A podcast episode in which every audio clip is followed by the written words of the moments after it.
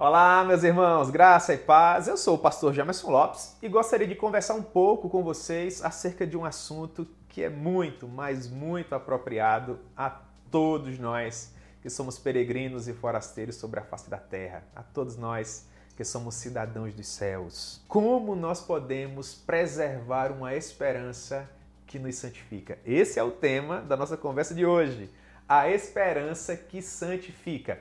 Mas antes de falarmos um pouquinho a respeito dessa esperança, eu gostaria de, a princípio, falar sobre santificação. E, a meu ver, uma definição maravilhosa do que significa santificação nós encontramos no breve catecismo de Westminster, onde a pergunta 35 nos diz assim: O que é santificação? Resposta: Santificação é obra da livre graça de Deus, pela qual somos renovados em todo o nosso ser segundo a imagem de Deus, habilitados a morrer cada vez mais para o pecado e a viver em retidão. Em outras palavras, santificação é a capacidade que o Espírito Santo nos dá de vivermos para a maior glória de Deus, apesar de tudo aquilo que ainda precisa ser trabalhado pelo próprio Espírito Santo dentro de nós.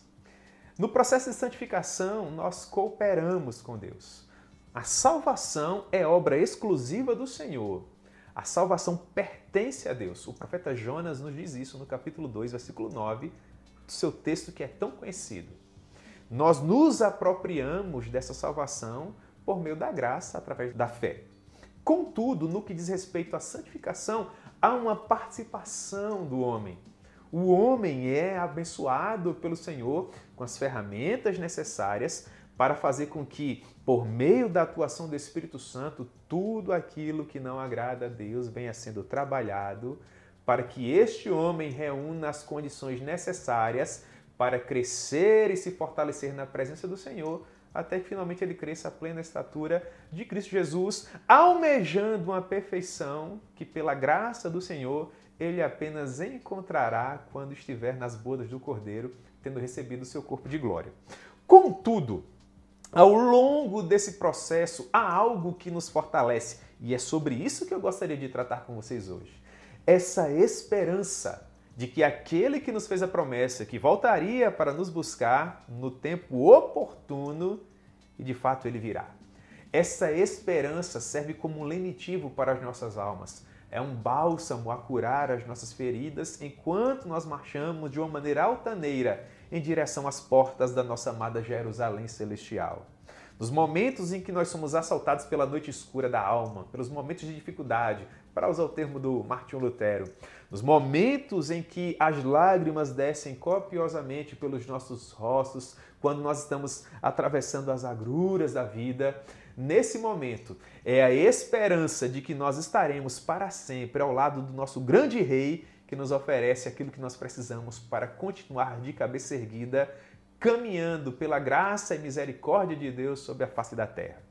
E eu convido você a se fortalecer nessa esperança, na esperança de que aquele que te fez a promessa que voltaria para te buscar enquanto igreja, corpo místico do Senhor, é fiel para cumprir.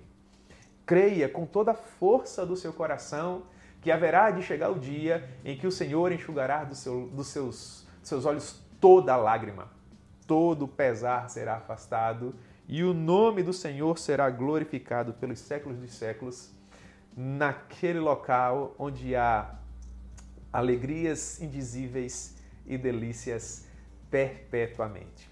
Portanto, alicerce o seu coração nessa esperança, porque essa esperança contribuirá não apenas para te oferecer as condições necessárias para que você continue caminhando, mas também te fortalecerá para que você continue se santificando. A palavra de Deus nos exorta no sentido de que aquele que é santo, santifique-se ainda. Nós sabemos que temos que ser santos, porque sem santidade ninguém verá o Senhor. Nós temos que ser santos, assim como o nosso Deus é santo. E essa esperança de que um dia nossos, os nossos olhos o verão, essa esperança de que um dia nós o veremos assim como ele é. Meus irmãos, essa esperança enche de paz e de alento o nosso coração. e faz com que nós venhamos a sentir o desejo de lutarmos cada vez mais por santificação, ainda nesse plano, enquanto peregrinos aqui.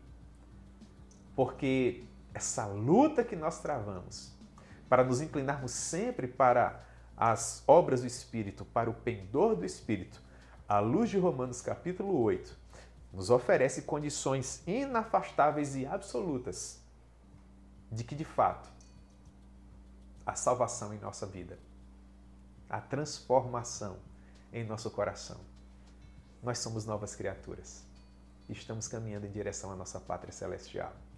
Que essa esperança possa acalentar você, que esse alento possa nutrir o seu coração, para que você caminhe um pouco mais.